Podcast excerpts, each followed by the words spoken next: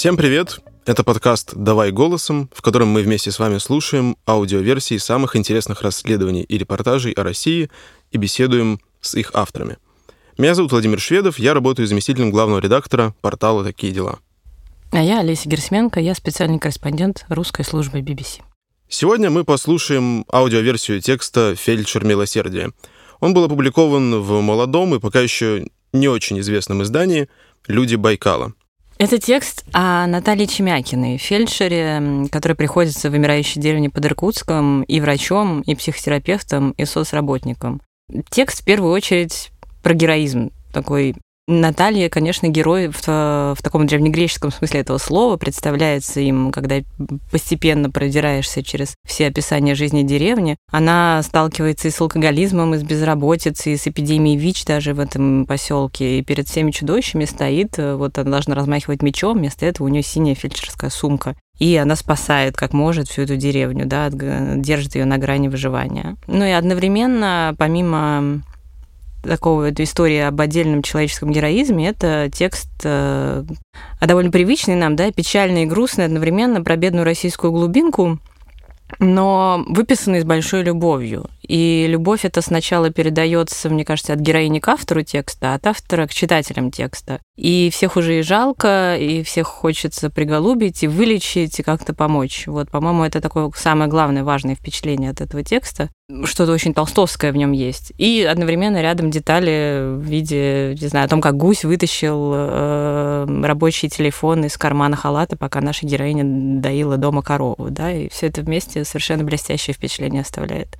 Да, безусловно, в тексте много таких деталей, которые показывают не только нашего героя, но еще и саму жизнь этой деревне, весьма специфическую, потому что деревня это не самая благополучная. И поэтому, прослушав текст, мы позвоним нашему автору Ольге Мутовиной и поговорим с ней о том, что осталось, может быть, за пределами этого репортажа, что она для себя больше всего выделяет в нем, почему она вообще решила написать об этом человеке, как она ее нашла. И обсудим это все вместе с ней. Может быть, она сможет э, рассказать, какие еще есть материалы у этого автора и в этом издании, которыми она гордится и о которых хотела бы рассказать. Потому что, на мой взгляд, «Люди Байкала», несмотря на то, что это небольшое региональное издание, это все-таки очень интересный проект тем, что он не похож на большинство локальных медиа. Он э, строится практически целиком и полностью на больших портретных историях, которые Ольга Мутовина и ее коллеги привозят из разных не самых доступных мест э, Иркутской области, Забайкалья и других регионов. Да, при этом хочу добавить, что выписаны они с неожиданной для регионального издания тщательностью, да, и подход вот к поиску этих героев, и аккуратность обращения с информацией меня, как тоже автора, э, ну, то есть я примерно представляю, как это тяжело э, вот эту планку держать в маленьком региональном издании. Меня он очень впечатляет. Я тоже прям фанат этого нового медиа. Хочу поговорить.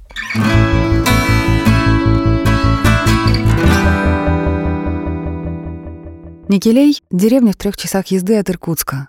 Здесь нет детского сада, школы, своего участкового. Если что-то происходит, деревенские бегут к одному человеку — фельдшеру Наталье Чемякиной. Она здесь и медик, и социальный работник, и психотерапевт. Наталья осматривает кожу на ампутированных ногах 63-летнего Михаила Смирнова. Рядом у шкафа стоят протезы в легких кроссовках. Сверху надеты черные носки и брюки защитного цвета. Фельдшер измеряет прибором сахар в крови, снова повышенный, почти 14 единиц. Миша живет один в однокомнатной избушке. Из-за сахарного диабета его ноги покрываются язвами. Если не обращать на них внимания, ноги начинают гнить. Сначала Мише отрезали ступни, потом взяли выше. Несколько месяцев назад на культях снова появились раны, поднялась температура. Наталья каждый день обрабатывала язвы. Сейчас больной пошел на поправку. Фельдшер навещает его раз в неделю. В больницу Мишу не берут. Говорят, нет показаний для госпитализации. Нужно делать перевязки и соблюдать диету. «Ты старайся, Миша, не выпивай, не ешь конфеты», — уговаривает пациента Наталья. Миша старается. Купил аппарат и теперь сам измеряет давление, ест ржаные хлебцы и зеленые яблоки. Раньше Миша совсем не старался. Оттого и начал буквально заживо гнить. От деревни Никелей до хутора, на котором живет Миша, примерно километр. Наталье Чемякиной 55 лет.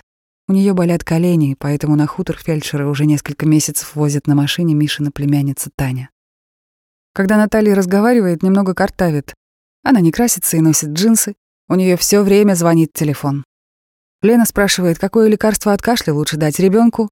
Лёша интересуется, есть ли у фельдшера гель от желудка. Толя просит зайти поставить укол. Зимой фельдшер обычно ходит на вызовы пешком, летом ездит на мопеде. Повсюду хозяйку сопровождает толстая дворняга с короткими ногами по кличке Чернуха. Очень преданное животное, ходит по пятам, даже на ночные вызовы. Сейчас Чернуха лучше любого охранника стережет старенькую амбулаторию, в которой Наталья ведет прием. 82-летняя баба Зина открывает калитку и направляется по тротуару к медпункту. Собака рычит, догоняет ее и клацает зубами, едва не ухватив войлочный сапог старушки. Для бабы Зин такой охранник на пути к фельдшеру не преграда. На процедуру она ходит далеко не первый раз. Отдышавшись после встречи с Чернухой, бабушка готовится к инъекции. «Я всегда говорю, это Бог нам Наташу послал. Если бы не она, давно бы тут ничего не было». Я трубу закрыла, семечки пощелкала, телевизор посмотрела и пошла. Рассказ бабы Зины прерывает телефон. Фельдшер звонит Света Снегирёва. Рассказывает, что ездила в районную больницу, это 36 километров от Никелея. Для Натальи это важная новость. «Света, как хорошо, что ты пересилила себя, все таки собралась. Ну, молочина. Оформляй документы, отправим их в Усть-Орду», — хвалит она свою пациентку. Сегодня Свете сделают перевязку в райцентре, значит, заходить к ней не надо. Света заболела раком два года назад. Тогда ее младшей дочери исполнился годик. Старшей было 13. Свету отправили в Иркутск, где она прошла несколько курсов химиотерапии. В последнее время лежала дома, и больше двух месяцев ее родные самостоятельно лечили фурункул, который появился у Светы на ягодице. Когда Наталья узнала, что нарыв не заживает так долго, сама пошла к Свете домой. Она лежит худая, бледная, никакая. Платочек на голове на бок съехал, легла на живот, сзади все пластырем заклеено. Сняла повязку, там половины ягодицы нет. Мне аж плохо стало. Тело выгнило, на ягодице яма с кулак. Срочно повезла Свету к хирургу в райцентр. Врач посмотрел, головой покачал. А у самого в глазах стоят слезы. Спрашивает, сколько вам лет? Она отвечает, 39. Хирург вышел в другую комнату, позвонил в отделение, попросил положить ее в хирургию хотя бы на 10 дней. Рану подлечить, антибиотики поколоть. В онкологическую больницу Свету не берут. Врачи отвечают уклончиво. Положат, когда она окрепнет. После больницы районные медики прописали Свете делать перевязки раз в два дня. Наталья ходила к Свете каждый день, меняла повязку, чтобы рана зажила быстрее. Из-за того, что Света несколько месяцев пролежала и не была у врачей, она потеряла пенсию. Чтобы снова получать выплаты, нужно проходить обследование в райцентре, а потом подтверждать инвалидность. Вот, наконец, Света сделала первый шаг поднялась и поехала в больницу. Наталья рада этой маленькой победе. 35 лет назад Наталья, выпускница медучилища, приехала в Никелей по распределению. Тогда она мечтала, что отработает положенные три года и уедет в родной Тулун. Через два года вышла замуж, потом родились сын и дочь. Семья обзавелась хозяйством. Родители мужа решили, что молодым нужна корова, и однажды, не спросив будущую хозяйку, привезли буренку в грузовике. Работа всегда была для Натальи на первом месте. Дети мои натерпелись, конечно. Сыну Жене было четыре года, Юля — два, когда меня попросили выйти на работу. Детского сада не было. Пока я на приеме, на вызовах, дети сидели дома одни. Женю я научила комфорку включать, разогревать еду. Он сам поест и Юльку накормит. Сейчас вспоминаю, волосы дыбом встают. Как можно было детей в таком возрасте оставлять? Муж и дети привыкли к тому, что пациенты могут прийти домой к Наталье в любое время, днем и ночью. А пациенты бывают разные, вспоминает Наталья. В деревне есть пьющие семьи. Между собой они передерутся, потом битые, резанные идут к нам домой. Муж недоволен. Зачем ты всех домой тащишь? А что я сделаю? Не могу же я людям отказать. Лет десять назад в деревне появилась сотовая связь. Теперь чаще звонят. Телефон у Натальи всегда с собой. Его она берет даже когда идет мыться в баню или полоть грядки в огород. Однажды Наталья доила корову, и телефон у нее из кармана вытащил гусь. Аппарат упал в молоко, и его пришлось выбросить. Каждый раз Наталья у себя дома греет воду для стирки и не знает наверняка, получится постирать или нужно будет все бросить и бежать к больному, а потом везти его в райцентр. Помню, в выходной затопила баню, завела стирку, поставила тесто на пирожки. Позвонили и попросили срочно бежать к Гале Иннокентьевой. Это недалеко от моего дома. Прихожу, от нее пахнет самогоном, речь несвязная. Уголок рта опущен вниз. Инсульт. Мы ее быстро в машину и в районный центр.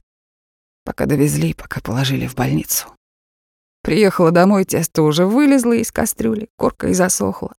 Вода в бане холодная. Вода-то ладно, печку опять растопила, белье достирала. А тесто пришлось выкинуть. И сколько раз так было. Дети Натальи уже выросли, переехали в Иркутск. Зовут маму к себе. В августе прошлого года Наталья отмечала юбилей, дочь уговорила приехать в город, устроила для мамы праздник. И только сели за стол, открыли шампанское, Наталье уже звонят из деревни. Кто-то поздравить, а кто-то проконсультироваться. Сегодня в деревне новость номер один. Из больницы выписали Толю Печору. Несколько дней назад его чуть живого привезли к Наталье в медпункт. Его ударило бревном на заготовке леса, где Толя работал водителем. У Толи сломаны ребра и диск позвоночника. Около года нужно будет ходить в корсете. Толя упрямится и носить корсет не хочет. «Я, может, через год умру». Наталья пришла к Толе ставить укол, и теперь его успокаивает. «Ты, Толя, не умрёшь. Раз после удара бревном выкарабкался, значит, впереди долгая жизнь». Она садится за бумаги. Толю отправляют на операцию в Тюмень, потому что ближе нигде не меняют сломанные диски в позвоночнике. Но у Толи другое мнение. Он уже решил, что ни в какую Тюмень не поедет, будет жить со сломанным диском. Если от дома Толи пройти по дороге дальше, по направлению к Иркутску, улица прерывается, потом снова начинаются дома. Пустота — это след от пожара, который случился 13 лет назад. Тогда полностью сгорели семь двухквартирных домов. К счастью, никто не пострадал. В проплешине между домами можно увидеть пилораму, которую в 2000-х годах поставили на месте маслозавода. Завод выпускал масло качукское, которое в советское время отправляли по всей стране и на импорт. Проходим мимо бывшей конторы. Сейчас там магазин перекресток. Перед развилкой стоит начальная школа с заколоченными окнами. Покосившийся деревянный домик поодаль — библиотека. За ней клуб с рисунками на стене. Все достопримечательности Никелея можно обойти за пять минут. Чернуха бодро шагает рядом. Но когда на дорогу выскакивают собаки и начинают лаять, Наталья питомица поджимает хвост и прячется за нашими ногами. Мы рядом с домом 53-летней Любы Ивановой, в котором несколько лет назад она убила своего сожителя Сашу. До мелочей Наташа помнит вечер, когда фельдшеру позвонила Люба и сдавленным голосом попросила прийти к ней домой. На вопрос, что случилось, ответила неопределенно. «Не знаю, однако я Сашу порезала». Наталья помнит, сразу помчалась к ним. Я уже с улицы увидела, что в доме выбиты стекла. Захожу в ограду, никого не видно. Тишина. На веранде тоже никого нет. Мне так страшно стало. Думаю, сейчас Люба из-за угла выскочит на меня с ножом. Захожу в дом. Там рассада разбросана ящики, земля на полу. И тоже тихо. Я поворачиваю голову. В кухонное окно в огороде вижу силуэт. Люба на курточках сидит. На коленях держит его голову. Я подбегаю. Она пьяная, говорит, все уже все. Саша лежал в луже крови, ни пульса, ничего уже не было. Суд оправдал Любу. Она смогла доказать, что Саша напал на нее с ножом, и она защищалась. После этого Люба недолго оставалась вдовой. Стройная, привлекательная шатенка пользуется успехом у мужчин. В деревню приехал Витя, младший брат ее покойного сожителя. Так Люба с Витей стали жить вместе. Скандалы и драки в доме продолжились. Как они загуляют, так Наталья уже ждет вызова. То побои, то ножевые ранения. Вечер и ночь для Натальи — тревожное время. Все самое страшное в деревне происходит, когда на улице темно, говорит фельдшер. Ночи я боюсь. Когда молодая была, такого страха не было. Сейчас, как стемнеет, начинаю переживать, накручивать себя. Потом сама же себя успокаиваю, говорю, что ничего не произойдет. Мы проходим мимо водокачки. Отсюда вся деревня берет воду. С этим местом у Натальи тоже связана неприятная история. В коморке внутри башни повесился Коля Середкин. Комнатка настолько тесная, что ему пришлось присесть, чтобы веревка на шее затянулась. Наталья рассказывает, как страшно ей было протискиваться внутрь водокачки. Она, как единственный медик в деревне, должна была подтвердить факт смерти, а потом дождаться участкового. Волна суицидов захватила деревню несколько лет назад. На водокачку выходит двор Коли Соболева. Он повесился у себя в сарае. Один за другим петлю себя на шею надели четыре молодых мужчины, двое из них родные братья, еще один их племянник. За время работы Натальи число жителей Никелея сократилось больше, чем наполовину. В середине 90-х здесь жило больше полутысячи человек. Сейчас население Никелея 231 человек. Многие уезжают. Здесь нет работы. Много народа умерло. Гибнут на заготовке леса, вешаются, замерзают на улице. Нынешней зимой по дороге на хутор замерз Володя Смирнов, брат безногого Миши. Володя шел после затянувшегося застолья домой. Утром его нашли мертвым. Наталья говорит, что для нее самое тяжелое в работе — привыкнуть к трупам. Вроде и понимаю, что нужно подойти к покойнику, зафиксировать смерть, но каждый раз приходится переступать через себя. Несколько человек, которых сегодня встретила Наталья, интересовались здоровьем Толи. Наталья охотно делилась его диагнозом и прогнозами на выздоровление. Фельдшер не видит в этом ничего предосудительного, ведь в деревне все свои. А вот фамилии односельчан, зараженных ВИЧ-инфекцией, Наталья держит в секрете. Как бы ей не хотелось рассказать об этом. А проблема такая, что впору кричать. Два года назад медики узнали, что один житель деревни заражен ВИЧ. Фельдшер провела эпидемиологическое расследование, попросила этого человека назвать имена его половых партнеров. Они, в свою очередь, рассказали о своих контактах. Все практиковали незащищенный секс. Наталья составила несколько цепочек носителей, через кого инфекция пошла по деревне. У четырех из них вирус уже проявился. Причем у одного человека шесть раз анализ давал отрицательный результат, и только на седьмой положительный. То есть вирус попал в организм и проявил себя лишь спустя два года. Еще 12 человек находятся под наблюдением. У них каждые три месяца фельдшер берет кровь и отправляет пробы в лабораторию. Один из зараженных, как только узнал о своем статусе, открепился от участка в деревне. Наталья считает, испугался позора. Слух о том, кто именно завез инфекцию, молниеносно разошелся по деревне. Этого человека деревенские стали обходить стороной. Люди просили фельдшера выдать имена и фамилии остальных причастных, так как боялись случайно заразиться от них через рукопожатие или общую посуду. Деревенские в штыки приняли объяснение о том, что медик обязан соблюдать анонимность своих пациентов. За два года отношение к людям с положительным ВИЧ-статусом в деревне никак не поменялось. Тему ВИЧ-инфекции деревенские обсуждают с интонациями шока и трепета. Мамочки однозначно заявляют, что боятся за своих детей и лишний раз не выпускают ребятишек играть на улицу. Мы подходим к дому Гороховых. Чернуха привычным движением ныряет под калитку. Здесь они с Натальей бывают почти каждый день. Сыну хозяев, маленькому Саше, исполнилось пять месяцев, и только на днях ему поставили прививки, которые обычно делают новорожденным. Он родился недоношенным и долго набирал вес. Когда Люда, мама Саши, узнала о беременности, врачи советовали ей сделать аборт, и мама, и папа мальчика имеют отклонения в развитии. Медики боялись, что ребенок унаследует их особенности. В этой семье пьют все — мама, папа и бабушка. Врачи сомневались, можно ли таким людям доверить новорожденного. Но опекун Люды, бабушка ребенка, запретила врачам делать аборт. Вместе с местным предпринимателем Наталья помогла Гороховым оформить пособие. На эти деньги купили в дом одеяло, постельное белье, детские вещи, стиральную машинку. Сашу растят всей деревней, рассказывает Наталья. Я все время на связи, захожу к ним. Как в деревне проходит слух, что Гороховы загуляли, мы бежим к ним. Уговариваем, грозим, что пожалуемся в опеку, отберут вашего Сашу. Заплачут все, и мама, и папа, и бабушка. Просят не сообщать в опеку.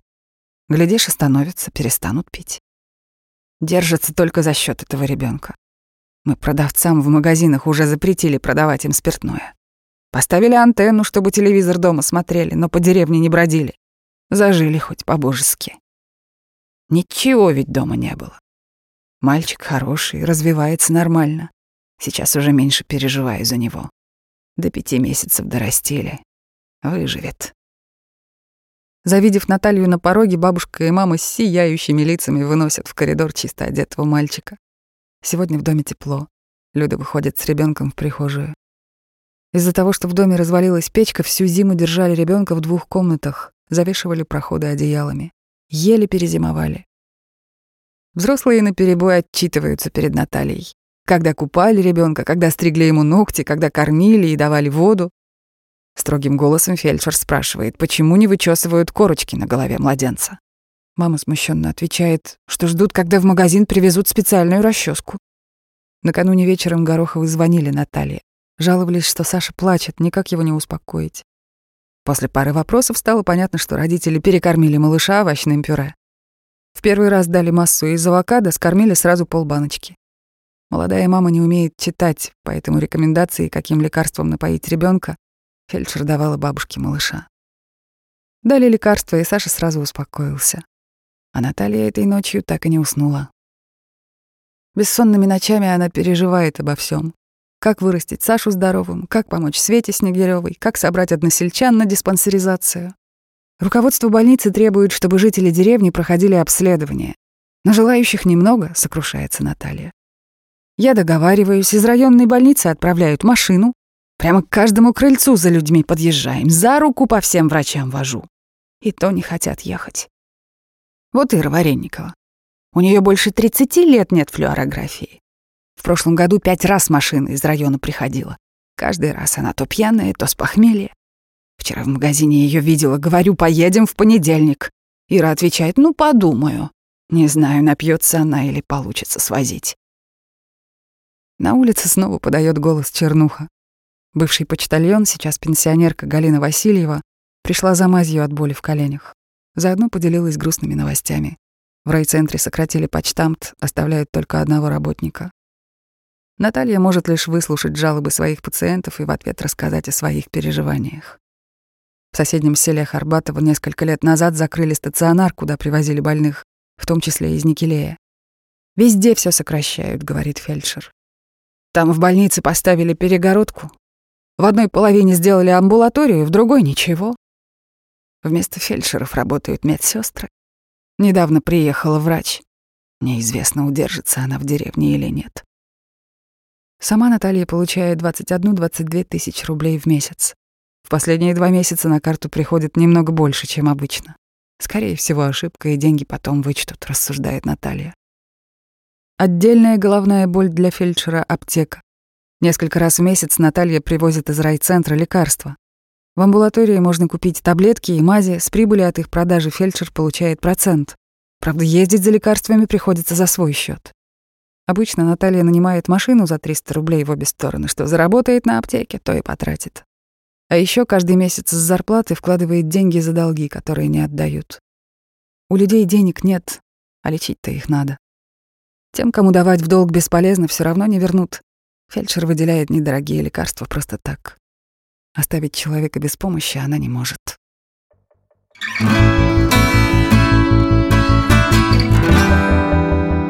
Мы послушали текст «Фельдшер милосердия», вышедший на портале «Люди Байкала» авторства Ольги Мутовиной. И сейчас мы позвоним Ольге, чтобы поговорить с ней подробнее о том, как готовился этот материал и о том, как она нашла эту героиню.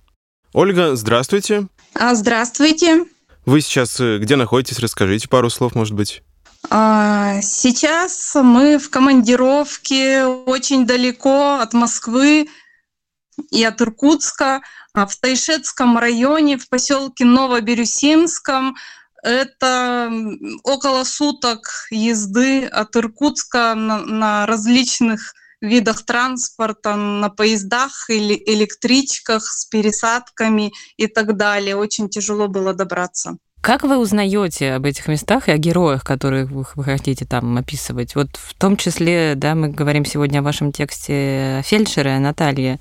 Как, как вы их находите? Как вы ее нашли? А, ну, у нас а, вообще журнал молодой, и поэтому у нас пока нет э, проблем каких-то с темами, наоборот. Мы те темы, которые у нас есть, не успеваем э, рассказывать э, о них. Э, и, ну, то есть у нас такие заготовки домашние, можно сказать, э, потому что Наталья Чемякина, тетя Наташа, если точнее говорить, э, это Э, фельдшер из деревни моей бабушки. Ого! И вообще знакомство произошло очень давно. Э, ну, то есть я ее практически с детства знаю, там с какого-то младенческого возраста, и если что-то происходило, то э, бабушка хватала меня за руку и вела к тете Наташе домой, э, в пункт фельдшерский, если он был открыт. И однажды меня укусила пчела, у деда были пчелы. Укусила пчела в голову. И поскольку эта голова очень быстро у меня на, начал развиваться, а, ну, как я Отек, сейчас понимаю, да? это был анафилактический шок, а, то есть я начала отекать и за, начина, начала задыхаться. И бабушка быстренько меня повела, буквально мы с ней бегом бежали к тете Наташе, и, и, и на ее пороге я потеряла сознание. И вот тетя Наташа меня спасла, отколола лекарствами. А, вот, вот, собственно, откуда я ее и знаю. То есть вы написали в итоге текст о человеке, который вам жизнь спас? Ну, то есть это такая обыденность. Не только мне, она всем спасает жизни, и я об этом пишу как раз, да. По-моему, это замечательный пример того, как герои находятся рядом с нами. Достаточно просто задуматься еще раз о тех людях, которые уже есть в нашей жизни. Оля, вот возвращаясь к тексту, вот если такая личная история, да, перед ним разворачивалась, скажите, было трудно из-за этого? Возникли какие-то сложности, может быть, потому что герой вам близок, да, и более того, вы заведомо к нему, ну, хорошо относитесь, да, и расположены? Или наоборот, легче только было собирать фактуру? Да, а, ну такой э, ответ будет не совсем однозначен, а, потому что собирать фактуру было легче, безусловно, а, потому что герой мне доверяла, она мне рассказывала то, что, может быть, и другому не рассказала бы. То есть она полностью открылась мне, и вот как раз с этим возникли проблемы. А, потому на стадии что публикации, да? если на стадии публикации, подготовки, да, поскольку герой меня воспринимает как Олю, которая там где-то бегала. Которую по покусали пчелы, да. Да, которая приезжала к бабушке на каникулах, и с которой очень мило побеседовали, провели время. А, я пришла, а, посмотрела, как сходили на вызовы, там послушали, взвесили, поговорили о жизни и так далее.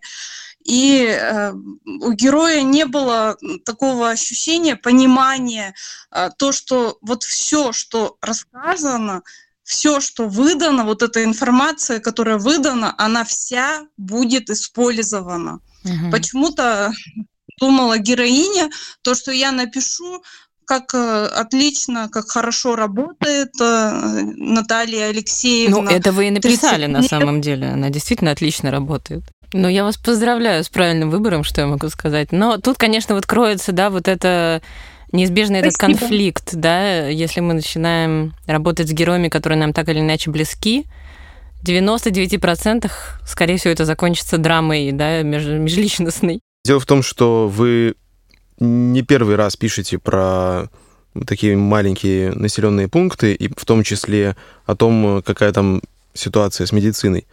И мне интересно, после того, как вы так долго работаете в регионе, после того, как вы написали уже несколько материалов о тяжелом положении дел с здравоохранением в этих населенных пунктах. Была ли какая-то реакция после выхода текстов со стороны местного Минздрава, со стороны каких-то официальных лиц? Потому что очень часто именно вот медицина отличается тем, что официальные лица крайне агрессивно относятся к публикациям, которые пытаются передать реальное положение дел. Да, действительно, а, Э, я давно пишу на эти темы, в том числе и здравоохранение, И вот если говорить конкретно о, о, проект, о проекте, о журнале «Люди Байкала» и э, вот это, об этой медицинской, так скажем, серии, не было никакой реакции от Минздрава, от официальных лиц, а, не было реакции. А, и я скажу почему.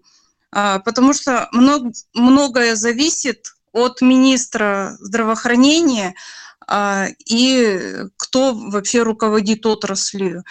И вот нужно сказать, что до этого был у нас другой министр здравоохранения, и каждый раз, когда я писала критические материалы о состоянии отрасли, ну, точнее, не о состоянии отрасли я стараюсь писать, а об, о, о конкретных случаях, о конкретных людях, о конкретных историях, и от них, от конкретных историй э, восходить к обобщениям. И э, вот тот министр, который был, э, он регулярно баловал, можно так сказать, нас э, с, своими отзывами и комментариями на, на мои тексты. А сейчас министр сменился, и ну, все очень спокойно. Другую стратегию выбрал новый министр. Да. Ну, вы отсылаете запросы, ну, когда, допустим, не, не, не, не, с, не с этим текстом про Наталью, да, с какими-то другими, вы вообще с ними как-то контактируете, с департаментом или там с министерством? Или ну сейчас... да, да, конечно. Ну, то есть на запросы да, они просто не отвечают. Запросы. Ну, отвечают, э, они обязаны отвечать, но отвечают очень скупо. Ну, мы знаем, какими могут быть ответы ну, от, да. Э, от официальных органов, да. Понятно. Ольга, спасибо. Спасибо, что поговорили с нами. Желаю вам удачи в вашей командировке и в работе над новым текстом, который с удовольствием я прочитаю, когда он выйдет. И надеюсь, что еще поговорим. Спасибо вам. Да, на мой взгляд, э, «Фельдшер милосердия» — это замечательный репортаж, в котором есть практически все составляющие успеха. И герой, которому сопереживаешь, и необычное место, и множество деталей, которые далеко не в каждой истории встречаются. И для меня было открытием то, что героиня, сама фельдшер, была знакома с автором задолго до того, как появился этот материал, и те отношения, в которых они находились, добавили глубины, кажется, этому тексту.